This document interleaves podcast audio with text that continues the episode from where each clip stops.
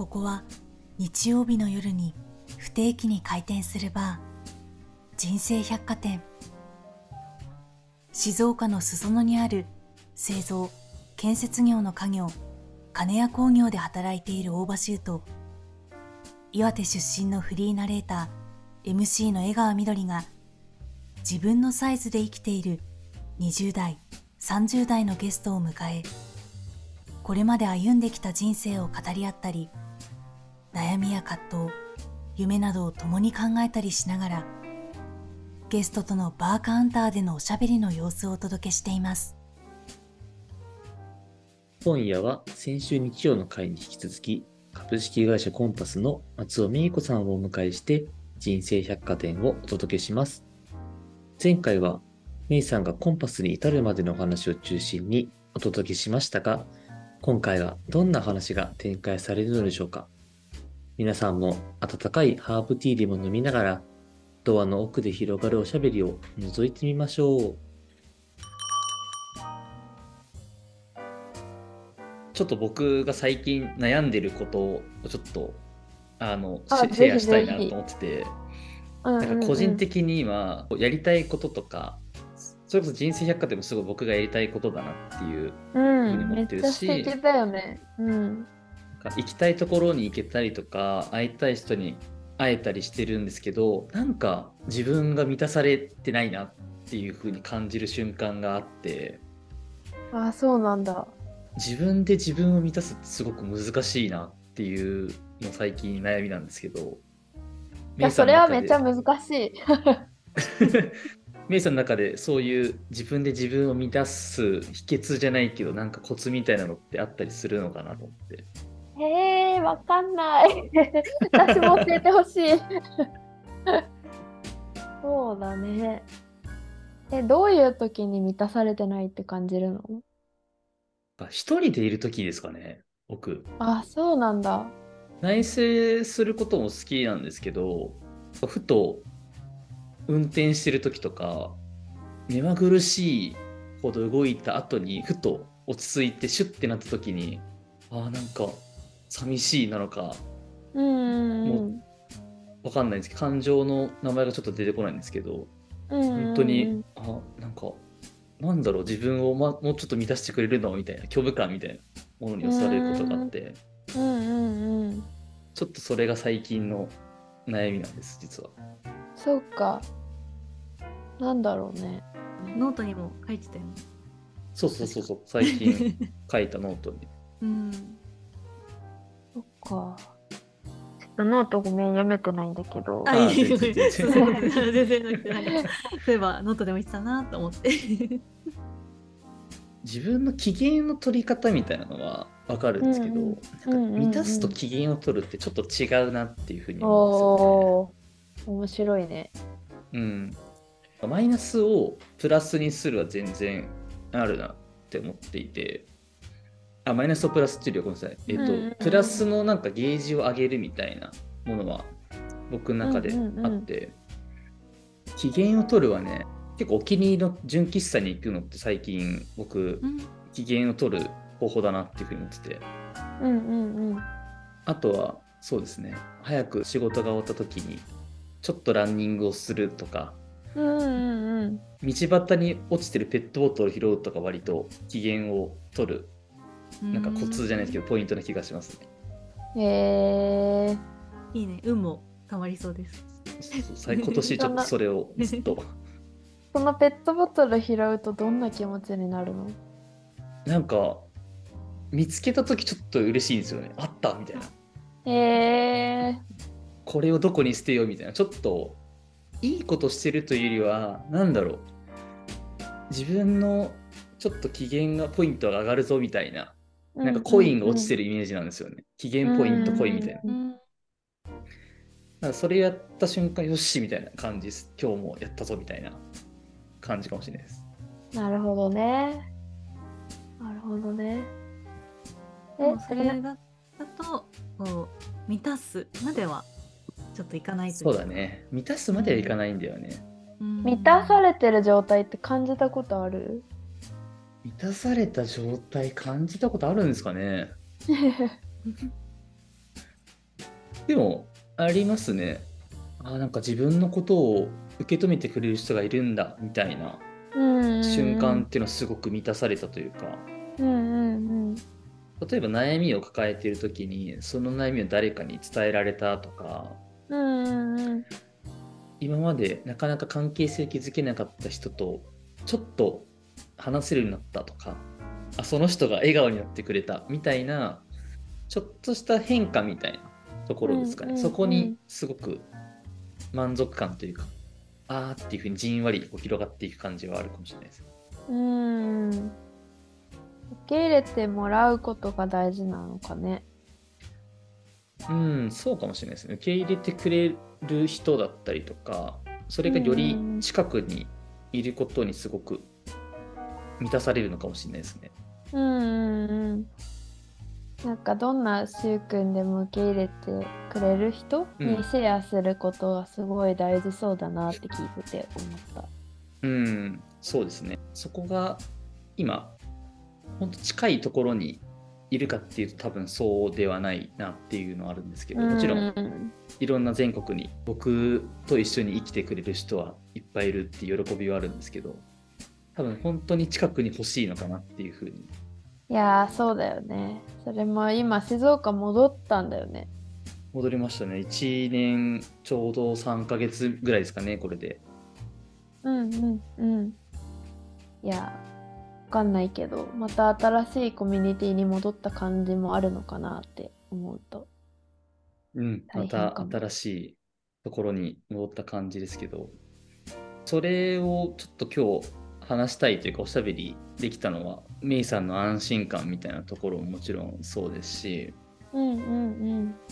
すごく内省をされてる方だからこそ話せることなのかなっていうふうには思いますね、うん、やっぱり。考えることが好きな方じゃないと、うん、まあ、悩みって共有する気がしますね。悩み持ってないかもしれないと分かんないもんね。そうですね。うん、確かに確かに。僕その質問をした後に聞きたいなっていうふうに思ったものが一個あって以前自己紹介のノートのところにコンパスのものなんですけど、はいはい、自分らしさと今らしさっていう言葉があって、うんうんうん、自分らしさって結構聞く言葉ですけどなんか今らしさっていう言葉って初めて聞いたんですよ正直。え書いたっけ？他の方が多分インタビューっぽい形で、ああ、そっかそっか。はいはい、はい、はい、書いてるやつなんですけど、すごく今らしさというか、あんまり聞いたことがなかったので、なんかそこをすごく大事にされてるのかなって思ったんですけど。全然覚えてないっていうのがすごい正直なんだけど。はい。そうだな。聞いてパッて思ったことで言うと、自分らしさって本当になんかさっきも言ったようにどんどんアップデートされていく感じがしていてだからあとはいろんな環境によってその自分の本質的な性格もあるけどやっぱいる環境によって出てくる自分も全然違うから常になんかその前の自分は好きだったけど今は全然違うみたいなのなんかある意味昔の自分にとらわれすぎるとできないこともあるしだ今だけかもしれないけど、まあ、今やりたいならやってみようみたいな感じは結構大事にしているから常に柔軟に今何がしたいんだっけみたいのは常に大事にはしてるかな。なんかちょっと全然自分らしくなくてもやってみるみたいなことはたまに入れるようにしてる。へえ。あ、最近？最近は、そうだね。パッと出てくるのはこいつあんまだあんまり言ってないんだけど私な秋からスコットランド留学することにしてて。えー、どれぐらいの期間ですか？ここで公開っていうそう。あと1年間かな。その後先は分かんないへえー、そうなんだ。なんかそう会をここで。そうなの。あどそうあの関係大切な人たちにはもちろん言ってあるから、うん、ただあのインターネットとかで言ってないっていうだけなんだけど、それはもちろんさ今すごい幸せで私この北海道でもう全然最後までいていいなってもう思うぐらいあの大事な人たちとか価値観が合う人たちと働くこと自体がすごく好きだし私にとって大事なのすごく。それがすごいコンディション、それこそ機嫌よくいられるし満たされる方法だからものすごいコンパスの環境はそうでいつも幸せだなって思ってるんだけど。でもなんか方ややっぱずっと、まあ、海外旅が好きで自分が分かんないこととして、なぜかずっと海外に行きたくなっちゃうの。へ これはもう別に自分が満たされてて昔の自分だったら何者かになりたいとか自分の体調を治したいとか目的があったんだけどそれはもう満たされてるのに、うん、でもまだなんか憧れを持ってしまっているからずっと0.5%ぐらいやっぱり留学したいなとかもっとちゃんと学びたいなみたいな気持ちがすごいある。だからずっとこうちっちゃくボディーブロー入れられてる感じよ。が続いててあの今だって思ってとりあえずこの感覚を信じてみようかなって去年思い立って。コンパスは関わり続ける気持ちでいっぱいだけど、うん、でも一旦北海道は離れようかなって思っているのがこの秋。ちょっと今らしさでつながるか分かんないけどとりあえず今行きたいからやろうと思ってる。でも本当にこれが1年後それが続くかっていうとそうじゃないですもん。分かんない。すぐ帰ってくるかも。でも今こう感じてるものに対して動くというか、うん、冷めちゃう怖さありますもんね。うんそうだね。なんか毎回冷めてきちゃったの。もう正直社会人成り立ての頃から行きたくて一回行こうとしたんだけどもうある意味会社のその時の自分はこれは逃げだなって思った向き合いたくない環境もっと自分でできることがあるしやりたいと思ってるのに怖がってやらない逃げに結構留学を使おうとしたなっていうその時は内省をしてなんかこう留学をしようと思ったんだけど志願書を書いてる時に書けなくなっちゃったのね。あなんとなくこうテンプレみたいなことは書ける。こういうキャリアプランを歩むために私は大学に大学院に留学したいんですみたいなことは書けるけどあ全く自分の言葉じゃないなって社会人2年目の時思ってこれは今行かない方がいいと思ったからその時一回やめててでいつのいつかいつかと考えてたけどやりたいことを見つけるまでの余白が自分になかった。ずっと仕事してるとやっぱり仕事することが当たり前だけど第一優先になって自分の興味を深めたりまずじゃあこの分野を学びたいって決めるまでの時間がないなって思ってて私はどんどんやっぱ違うことに時間を持ってかれちゃってたからでもやっぱホルケホイスコーレに行ったり自分の中でこう内省する時間を働き方を変えたら取れたんだよね。でもちろん今も仕事の時間が長いけど、まあ、ありがたいことにそういう時間を持ってたらかつこういろんな自分に合った選択を繰り返すようになったらやっぱ私この分野が研究したいんだみたいのがやっと見えてそれが続くかもわかんないし大学院に行ったらめっちゃ研究テーマ変わるかもしれないけど やろうっていうところまでは思えたからやろうとしている今って感じ。はい。そんなそんな感じで生きてます。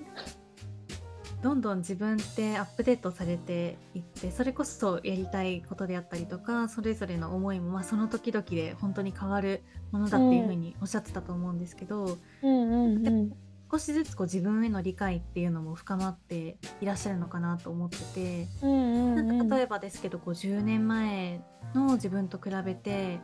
生きやすくなってるなというかなんかそういう変わっていった感覚ってあったりしますか、うん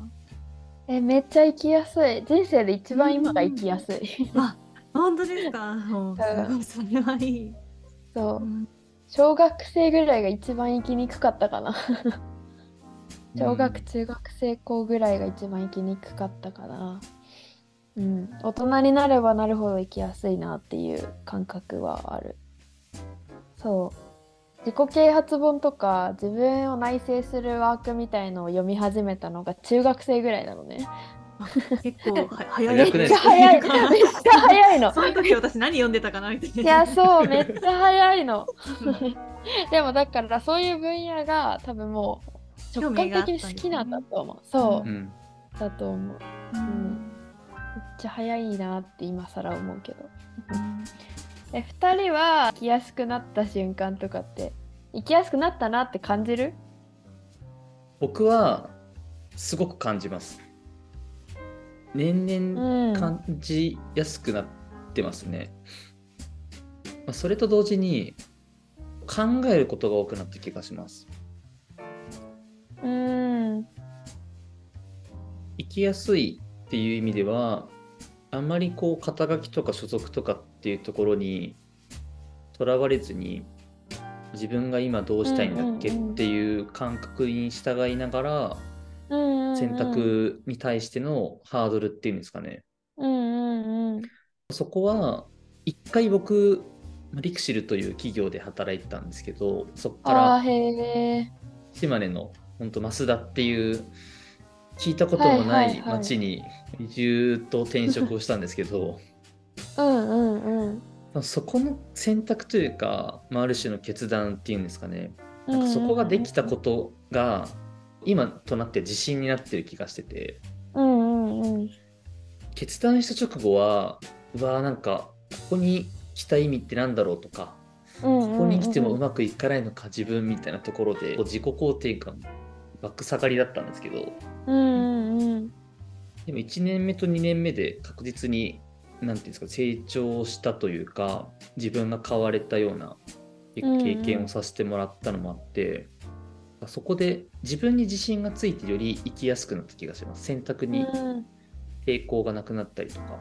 うんうんうん。いろんな人の気持ちに応えたいっていう風な信念が見つかったりとかっていうなんか羅針盤が見つかってうんかつうん。自分が帰れるふるさとみたいなところができて、まあ苦しみながらも今も苦しむこともちろんあるんですけど、うんうんうんまあ、そうしながらも確実に生きやすくなってる気がします。うんじゃあいいねラジオ人生百貨店もやりたいことだろうしそういう選択が積み上がってできてる自信なんだろうなって思う、そうですね。うんみどりちゃんにもぜひ聞いてあげてください。ぜひぜひ教えてください そうですね。まあ私は総じて生きやすくなってるなとは思うんですけれどうんうんうん。年を重ねるごとに知らなかった自分っていうのも見えてきてうん。幼い時は全く気にしていなかったことを気にするようになってしまったりとか、あうんうん。自分ってこういう人なんだっていうのをこう名付けられてしまうことによってより意識してしまうというかこの例ではないんですけど例えばまあうんうんあなたは〇〇という病気ですと言われた瞬間から、あ私って〇〇なんだってこう、強く認識するようになってしまって今まではねあのなんとなく気にも留めていなかった自分の性格とか性質がちょっとこう強く印象付けられるなってことはあるんですけど、うんまあ、そういったところも丸ごと含めてこう無理やり変わろうとか変えようとするのではなくじゃあどううまく折り合いをつけて、うん。まあ、これから一緒に自分なんですけど一緒にどうやって生きたらいいんだろうっていうのは最近よく考えてますね。うん。なんか、ね、確かにいろんな自分に年を重ねるごとに出会うよね。そうですね。こういう人だったんだとかうん。こういう名前が付けられた人が他にもいるんだとか、うん。そういう視点もあったりしますね。うん。最近会った意外な自分はどんな人？最近あった意外な自分。そうですね。ここ数年の話なんですけど、うんうんうん。先ほどメイさんも冒頭の方で HSP の中のっていうこうお話しされてましたけど HSP はあれですね Highly Sensitive Person って言ってまあああそうそうそ繊細さんなんていう風に言われたりするんですけどもともと相手の気持ちを考えすぎるじゃないんですけど、うんうんなんかまあ失礼のないようにとか嫌われないようにとかなんかそういう思いが強い方ではあったんですけどなんか特にここ数年それを如実に感じるというか、うん。まあ、そこまで気にしなくてもいいんじゃないかなっていう場面は結構あったりして、まあ、そういうのは最近の自分の発見なので、うん。まあ、逆に、まあ、これがこういい場面もあったりするのでそうだことうまねく、はい、どうやってうまくできたらいいかなっていうのは考えてますよね。確かに。うん。ね確かに。名前を付けられちゃうのはで気づくこともあるもんね。そうですね。私もそう。天才さんのやつはあんまりこう自分にカテゴリー分けをしたくなくて、うん。あんまり自分はそうじゃないかもってあとさいろんな人がいるじゃない？HSP の中にも。ね。だから全然いやこんなにしんどくないです自分みたいな。だ っていやそう。だからそうそんな別に困ってないし。でも、うん。なんか昨日読んだ記事はめっちゃ当てはまるみたいになっちゃって。えー。そういうのに救われる気持ちもあるし、うん。まあ、逆にでもこれで縛られる気持ちもあるし、ねなんか両方あるなって思ったうんちょうどみんなと山グラデーションだしねみたいな。うん そうなんですよね。本当にあの一色じゃなくて、ね、いろんな自分がいますし、ままさに今グラデーションっておっしゃっていただいた通り、ね、時と場合によってもその時の自分の気分とかその日によっても、ね、違う自分だったり気持ちだったりするので本当グラデーションそうだよねっ表現はぴったりだと思います。うんいやほんとそうだよね全然気にしない時もあるからね。そうなんなんかなんか今日強気にいける日もあったりあそうそうそう全然気にしない日もあればめちゃめちゃ気にしてる日もあるね。そうなんです。もうおっしゃる通り、すごい共感が共感が。私の中で。いやそうだようんね。いやでもみどりちゃんが言ってくれて確かに、結構私が話してたのはこうひ人が HSP ってじゃあい同じこと言ってても、うん。そこにはすごいグラデーションがあるよねって話もしをしてたんだけど。うん。だからやっぱそうするとそれそのカテゴリーで見てしまうとやっぱりその人も自分のことも見にくくなっちゃうから、だからこうそのままを見たいなっていう気持ちは大事にしつつまあでも自分が救われるとこもあるから、まあ、それは救われつつでいこうっていう話をしてたんだけどうんでもみどりちゃんが言ってくれたように自分もね変わるからね明日はねはい全然、全然気にしない人間かもしれないからそうなんですよ。わかんないんですよ、それがまだ。いやそこもグラデーションあるよね。あります、あります。なんかそれはすごい共感だし確かにって思った。うん。いや、嬉しい。なんかありがたいですね、しゅうくん。我々にも聞いてくださって。いや聞きになると思って。そんなメイさんのなんか今の幸せってちょっと聞いてもいいですか？でえー、なんだろう。すごいいっぱいあるよ。おお。すごい聞きたいですね。すごいいっぱいある。がそれこそさっきここ東川に来るとさ友人であり友人がベースで私は会社をであり学び屋をやってる感覚なんだよね。だから、そのすごい好きな人たちとなさっきもその学び屋に通してつながった仲間とジンギスカン食べてて私が。えー、山でめっちゃいい。山でと山で採った餃子ニンニクとともにうん。ジンギスカンの会を開いててめちゃめちゃ笑ったし最高。最高に幸せだったそれはすごいここに来てなんか本当に好きな人たちとうん一緒にいられる時間が本当に幸せだなって思ってる。し普通に仕事を終えてお風呂の中でだいたいあのドラマ見るの好きなんだけど普通に風呂の中でドラマ見てる瞬間ももう私服って感じ。だし。そうだね。そう。まああと学び屋をやってると、まあ、ホルケホイスコーレってすごく形がなくて捉えにくい場。ちゃんと説明してこなかったけど、まあ、いろんな体験を、成績とか評価なくいろんな体験を通して自分とか社会を捉え直していくような学校だなって思ってて。だからいろんな授業があるしいろんな人たちが本当に人生に必要なタイミングでやってくるんだよね。だから大学生から60代の方まで今私たちのプログラムには参加してくださっててその人たちがこう何て言うんだろうな全然思っても見ない化学反応とかが対話してると起こったりするんだよね。なんかすごくじゃあ例えばもっとこの方自信持ったらいいのにっていう60代の例えばねちょっとこれは仮想だけど方がいたとしてもっと自信持ってくださいよって私が言うんじゃなくて大学生とかが無邪気に「えなんでそんなこと思うの?」みたいなことをふと言ってハッとするみたいなベテランの人みたいな とか常にこうなんか仕事のことで頭いっぱいの人がすごく忙しい方が来た時に全然そこではこう肩書きとか利害関係とか、まあ、そういうものじゃなくつながった、まあ、仲間友達がすっごい仕事で追われてる時に「えあそこに馬いるよ」みたいなことを言って行きその人は自然と仕事から離れて あ俺こういう時間足りてないしなんかどんだけ仕事にとらわれてたんだろうみたいな感じになっていくみたいなとかっていろんな人がいるから生まれること。一つの例ぐらいしか出してないけど、なんか何のコミュニケーションが生まれるかってすごいわからないんだよね。でもそれによってその人たちが感じてるものとか持ってるものを持ち合わせる時にお互いが刺激が受け合ってお互いにとって必要な気づきを受け取っていくっていうその学びがすっごい好きで化学反応起きてるなとか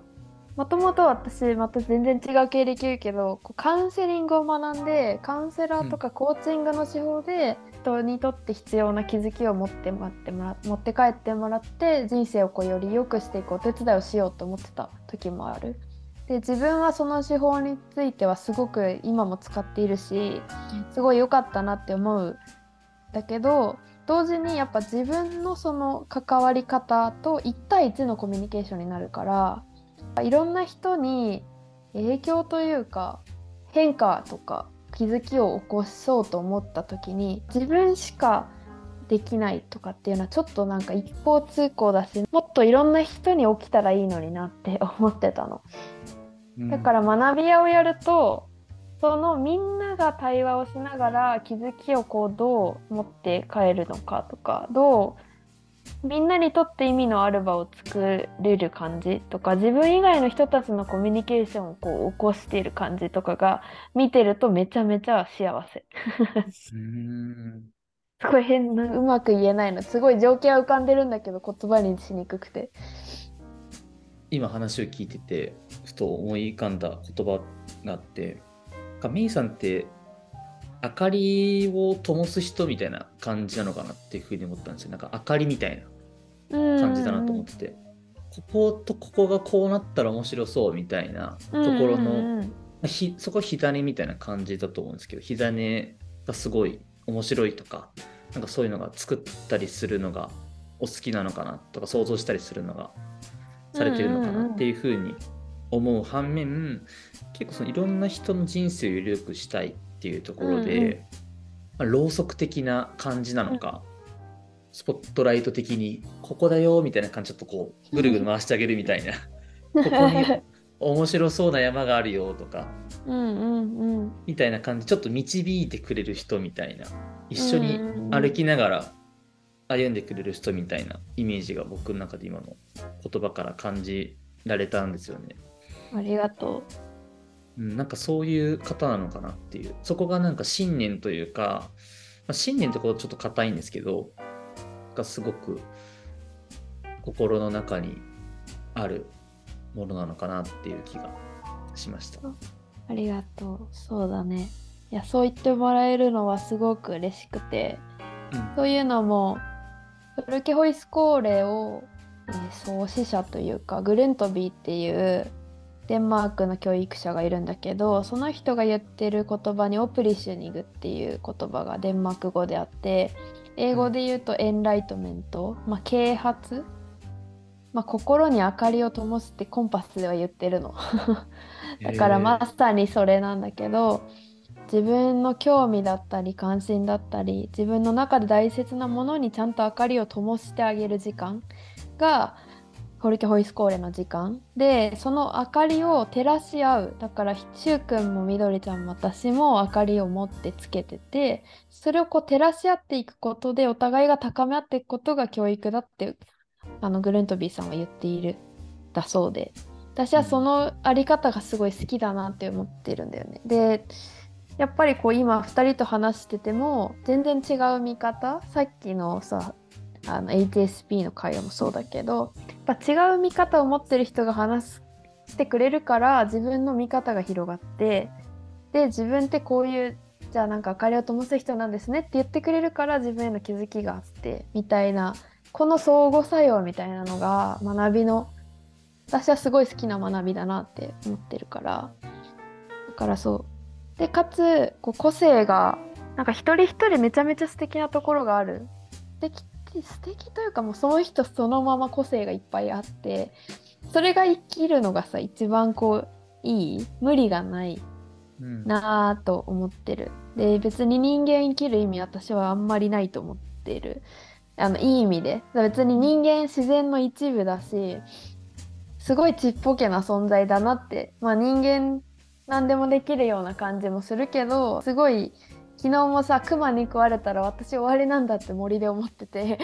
うん、そんなに大した存在じゃないって思うからこそじゃあ何の影響も別に与えないかもしれない自分の人生だったらなんかせめて好きなことをやったりせめて好きないいこと誰か周りの人が笑顔になった状態で自分の人生を終えた方が私は気持ちよく終われるなっていう感じがしてて個性っていうワードとかもそのその個性をすごい大事にしたいし生かしたいなみたいなのは常に考えてる。だからまあちょっと外れるけどアイドルもめっちゃ好きなのね。だからアイドルの良さをめっちゃ生かそうと考えてるあのお風呂でずっと動画見てる時間がめっちゃ好きなんだけど。そう。常にそういうこと考えてる。っていう余談もありますけど。はいそんな感じです ありがとうございます。いやなんかすごく今日も北海道の東側からわざわざ来ていただいて、はい、こんなにいろんなバリエーション飛んだお話というかおしゃべりができて僕らバー立っているんですけどそろそろクローズ1回してもう1回お話ししたいなっていう風な感じを 思ってるんですけど、はい、そろそろ閉店の時間もちょっと近づいてきたので、はい、ちょっと僕から最後にこう聞きたいなっていうのがあってなんかすごくこう今日のメイさんとのしゃべりの中で感じるんですけどすごく言葉を大事にされてるのかなっていうふうに思っていて、それは自分の中で内省をしたりとかいろんな人との関わりの中で言葉が自分のものになっていくような気がするんですけど、うんうんうん、なんか大事にしてる言葉とか好きな言葉とかあったらちょっと聞きたいなと思って。えー、なんだろう。えでもそれこそやっぱオプリスニングはめちゃめちゃ大事にしてる。ああ本当ですか。うん。はすごいしっくりきてるんだよね。自分のさっきしゅうくんが言ってくれた通りだからすごい見ててくれて嬉しいなって思うんだけど自分が使命のように思っていることだしあの人がの大事にしてるものとか個性みたいなとこに光を当てることはすごく大事にしたいし私、まあ、今やってるフォルケホイスコーレの中でもすごい大事なワードだから大事だしなんか可愛いし オップリッシュに行くって可愛いし響きも可愛い。響きも可愛いしっていう感じかな。僕らもすごくプリシングっていう言葉で、うん、ある種人生百貨店をバナーもすごく気に入ってて僕たちも。うんうんうん、ろうそくがあって僕とみどりちゃんを想像してるのかもしかしたらゲストというか来てくれた人同士が見つめ合ってるような絵っていうふうに捉えられるんですけど、うんうんうん、なんかそこの中心にはろうそくというか明かりみたいなものがあって、うん、その明かりっていうのも優しい明かりでもありつつそれぞれを照らし合っているような明かりなのかなっていうふうにうんふと思った時に人生百貨店もしかしたらプリシングみたいな価値観というかなんかそこも重なるのかなっていうふうに今話を聞きながらちょっと感じていたところもあったので。うんうん。確かにそうかも。うん。なんか僕たちが始めたいなっていうふうに思ったラジオっぽい、まあ、バーなんですけど、うん、なんかそれがきっかけとなってお互いにオプリシングっていうんですかねともり明かりを灯し合うみたいなことができたら嬉しいより自分のなんか幸せにつながるのかなって今話しながら僕もいろんな気づきをいただいてました。あでもそれこそ今がオプリショニングだよ まさに。本当に間違いない。間違いない。間違いないです。オプリ,、まあ、オプリショニングはそれぞれが照らしてるし光ってるし、うん、 togetherness っていういろんな人がいることがすごい大事だなって思ってるからまさになコンパスのコンセプトの紹介みたいになっちゃったけど最後。でもだからやっぱいろんなこう2人全く違うバックグラウンドの2人と私は話せてやっぱりこういう場は学びが深くて面白いなって思いました。ありがとう呼んでくれて。いえいえわざわざこちらこそです。来店していただいてありがとうございます。はい。ハーブティーでも楽しめました。はい。すごく僕たちもノンアルですけどすごく楽しい時間を一緒に過ごさせてもらいました。それではですね本日のゲストは株式会社コンパスで広報そして、ま企画などをされております松尾芽衣子さんをお迎えしました。芽衣さん今日はありがとうございました。ありがとうございました。ありがとうございました。芽衣さんの話いっぱい聞かせてもらったけど印象に残ったこと何かあります？はいもう今とってもいいあったかい余韻に浸りながらっていうとこなんですけど、うんうん、なんか私がこうずっとメイさんのお話聞きながら思っていたのは途中何回か我々にもねご質問してくださってで、まあ、シュークはちょっとしたねお悩み相談みたいなシーンもあったり。そうだって、うん、そう。だし、まあ、私も、まあ、このテーマについてはこう思いますっていうのをお話しさせてもらったんですけどなんかそれぞれのこう、ね、我々の話に対する相づちというかかけてくださる言葉っていうのがスッと入ってくるような言葉たちばかりで、うん、まさにこう今欲しい言葉みたいな。こういう言葉をかけてほしいなっていうのをこうスッとこう自然にかけてくださるっていうのが本当に